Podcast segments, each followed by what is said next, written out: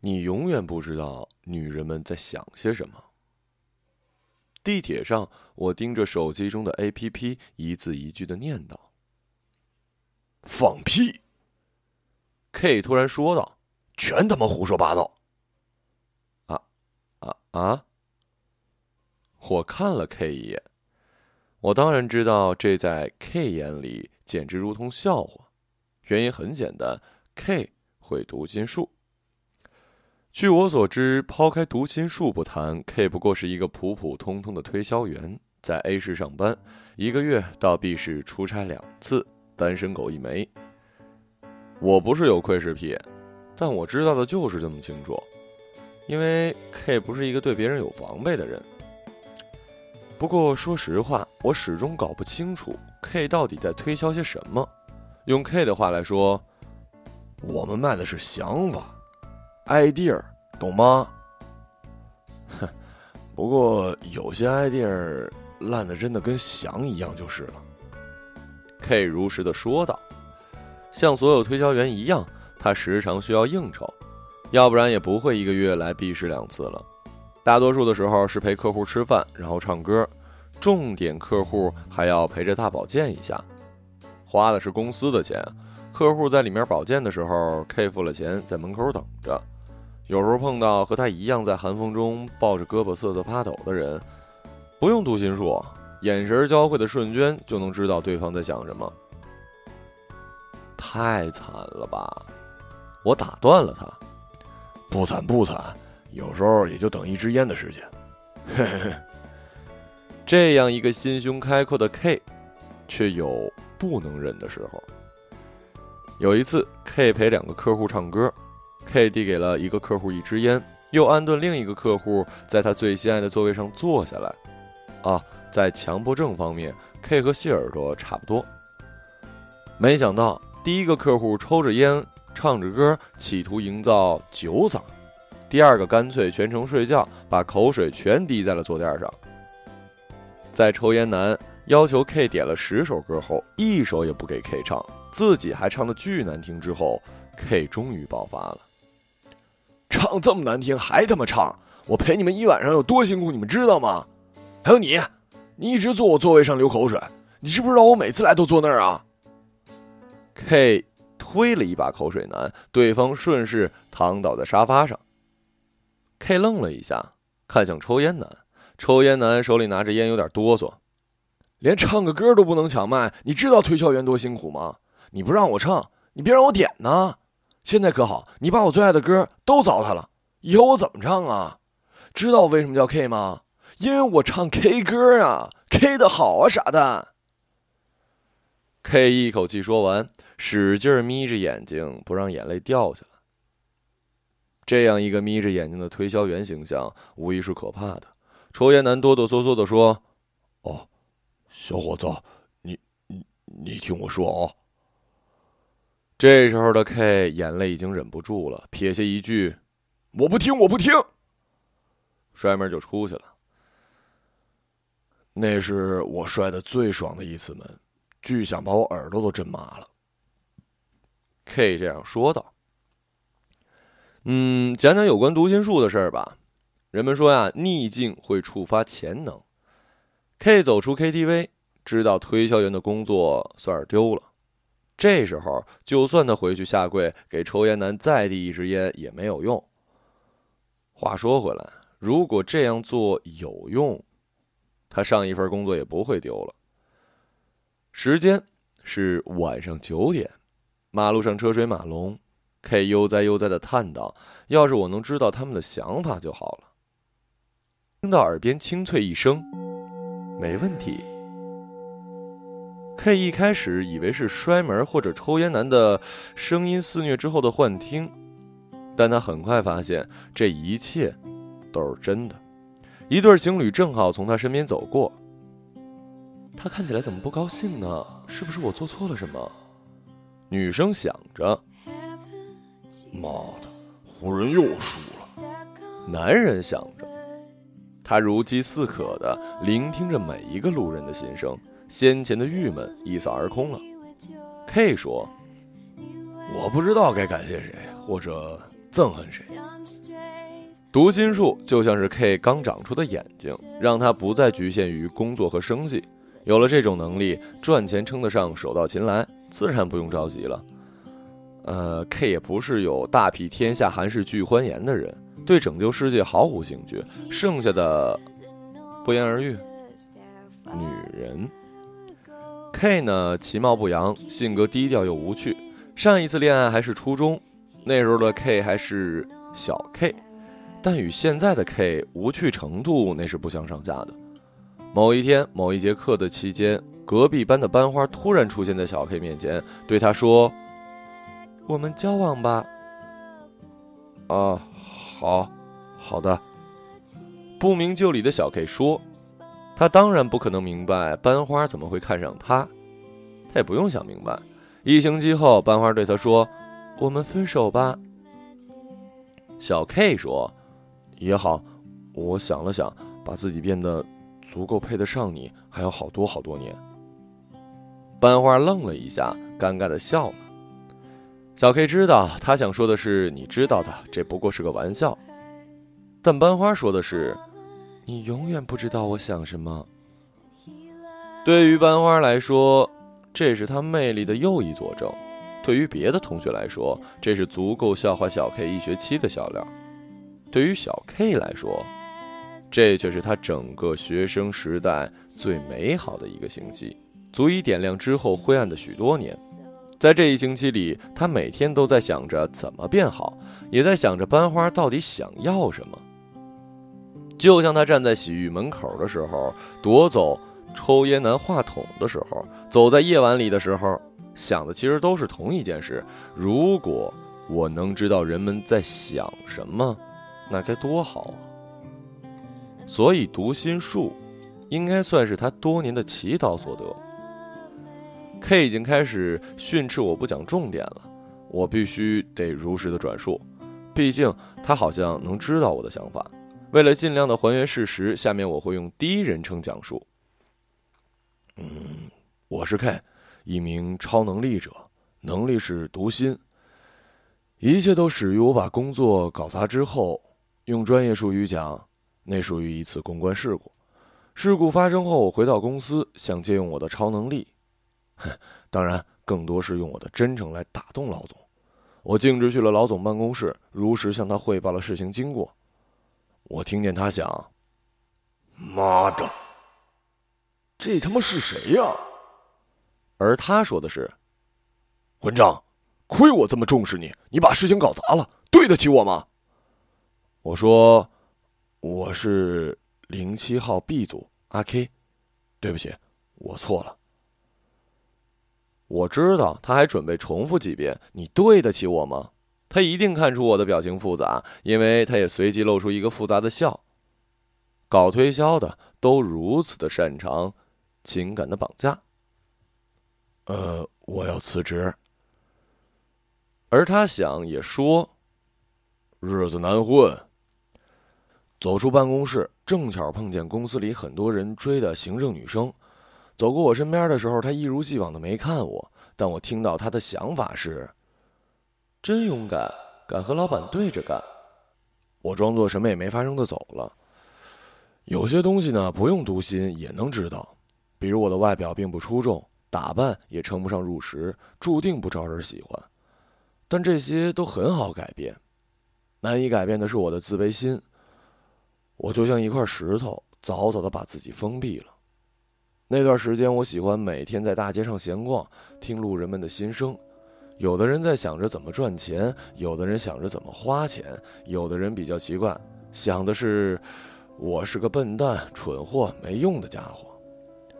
这些声音就像阳光一样，照进我枯萎的心，不是让我变得更积极，而是让我知道大家都是差不多的。在一次散步中，我偶遇了一女孩我一眼就看出她刚刚失恋。啊，这么说可能容易让人误解。我的意思是，他悠然的在花园边闲逛，踢着路边的石子儿，却始终没有离开花园太远。他脸上的表情显而易见，他正在进行一场注定没有结果的等待。其实你知道的，他并没有你想象中那么好。我在离他不远的长椅上坐下，他诧异的看了我一眼，但他并没有做出过激的反应。原因很简单，我长得很安全。他既不相信这样的人会伤害自己，也不觉得会和他发生任何的关系。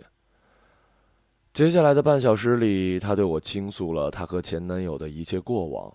他们养的那只叫喵喵的狗，到他们上次那次导致分手的架，清楚的像我是他们童年的玩伴一样。我静静听着，尽管他说的我早就知道，尽管在他话语间不自觉的隐藏和伪造了些什么，我没有打断他，也没有告诉他，其实，你知道的，你也没有想象中那么爱他。两个星期之后。她成了我的女朋友，在她想法里和我在一起是愉悦的，我总能第一时间猜到她在想什么。他哼出一首少有人知道的青春歌曲，我能随口唱出下半句，然后听他聊一聊附在这首歌上多年前的学生恋情。网上常常有男友送礼物太奇葩的吐槽，这在我们之间完全不会发生。我送他的永远是他购物车里新增的商品，真是太神奇了。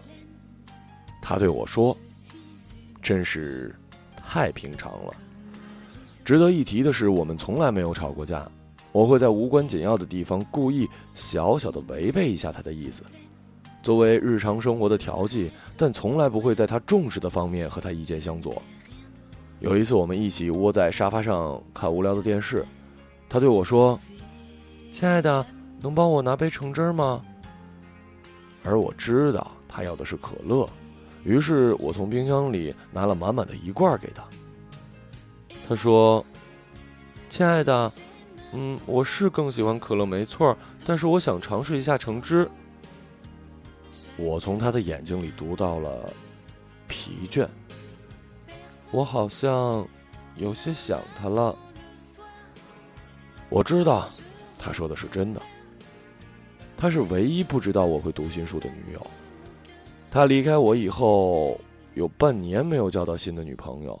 也许我在等着他回来找我，就像他去找前男友一样。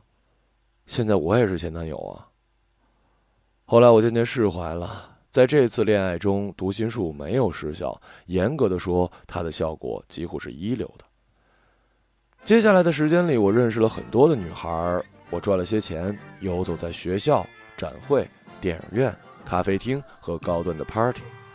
我相信，随着地点的转换，女孩们会有些不一样。但有什么不一样？我能轻而易举地知道他们在想些什么。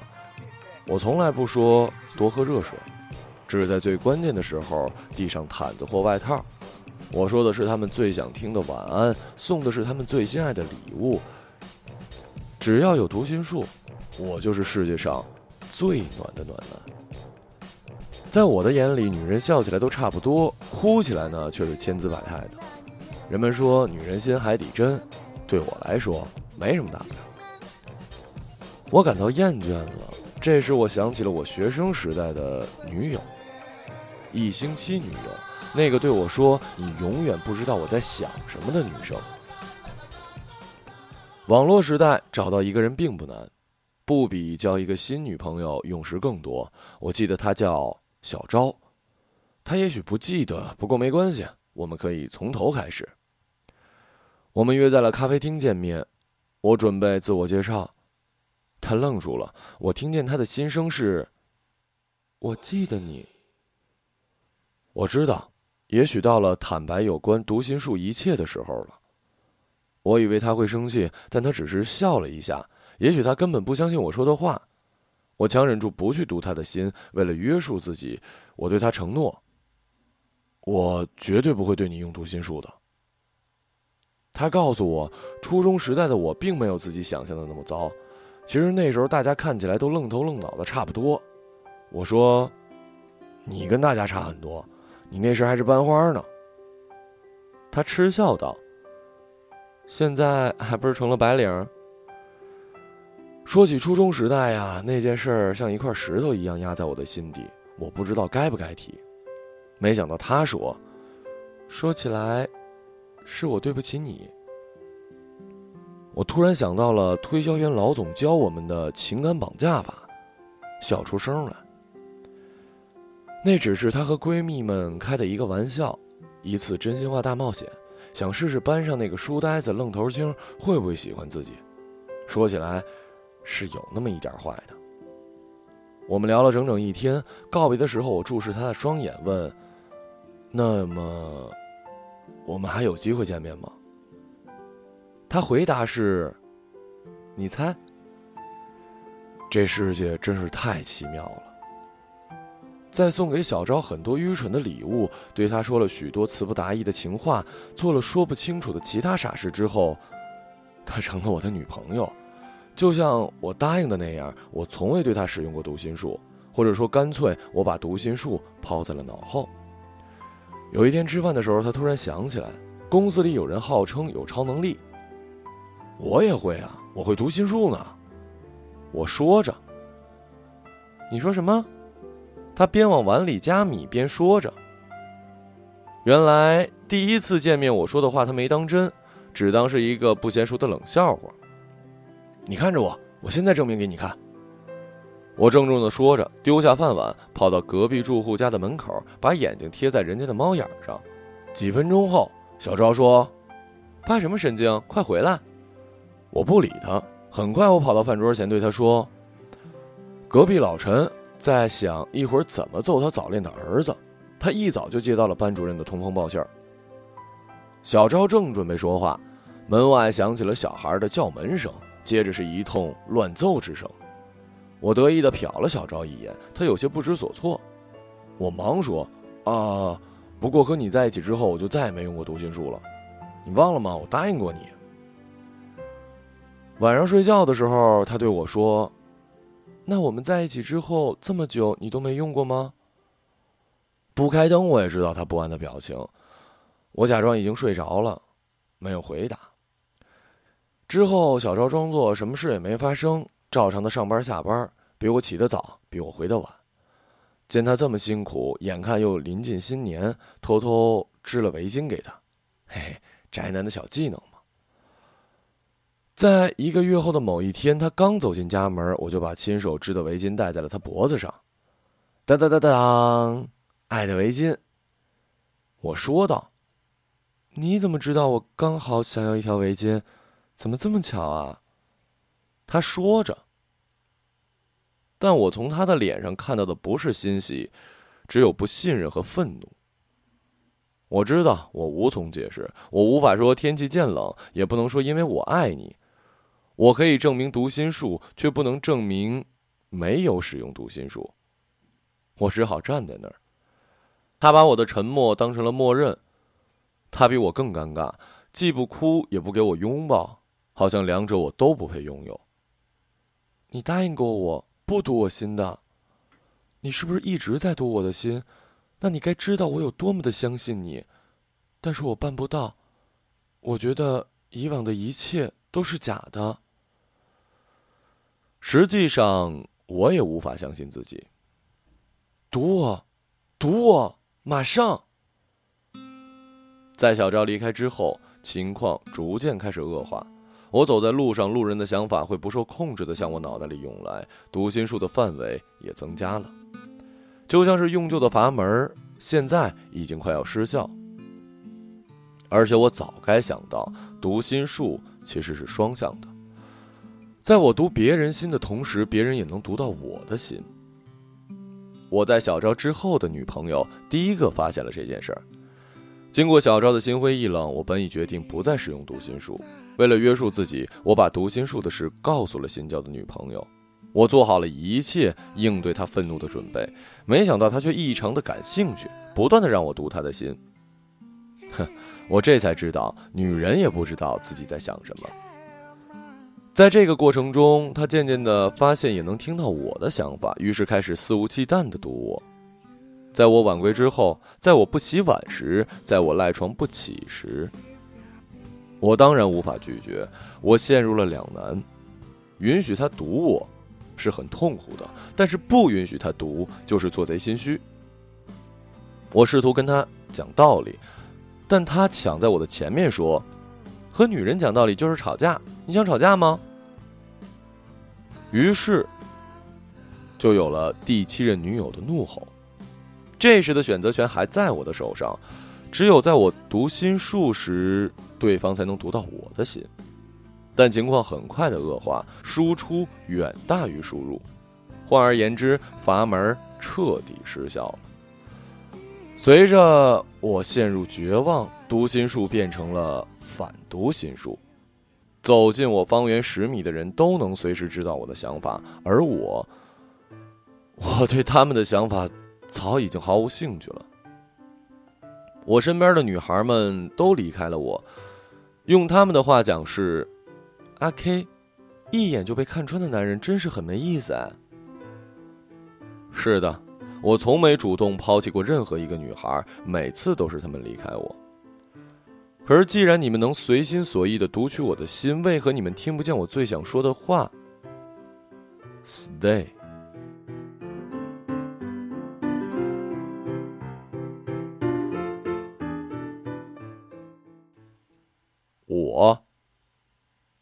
是我啊，不是阿 K。我受够了。从我坐上这列地铁开始，这个声音就一直的开始钻进我的脑袋里。地铁上人不算少，他坐的那条椅子偏偏空无一人。我早该想到的，我只不过是贪小便宜坐了一会儿。自从 K 的反读心术之后，他真正变成了一个见面就和人交心的人，所以我才能对他八卦的往事这么清楚。虽然我感兴趣的部分他都不让我讲，在那之后。K 又做回了推销员的工作，有这么一种反读心术，往别人脑袋里塞 idea，倒是再合适不过了。只是我不知道他除了情感绑架的销售技巧，有没有和老总学会欺骗自己。我转过头，不愿看 K，顺便关闭了他的大脑频道。他读了那么多心，却连最简单的道理都不懂。女人。是最讨厌被看穿的，而且并不是正确的就是好的，情感本来就是一个一个错误堆砌起来的。地铁就要到站了，我站起身来，我想象 K 走在路上，每当有人经过我身边时，就得心里反复默念：“看个屁呀，别看我，你个贱人。”为此没少遭到毒打。想象 K 每个月到 B 市出差两次，就像现在。坐在地铁上，给每一个坐在他旁边的人倾诉八卦情史。虽说我有点同情你，但我到站了呀，朋友。我当然听到了 K 的心声，别走啊！我露出一个哭笑不得的表情，在自动门关闭之前，逃离了这里。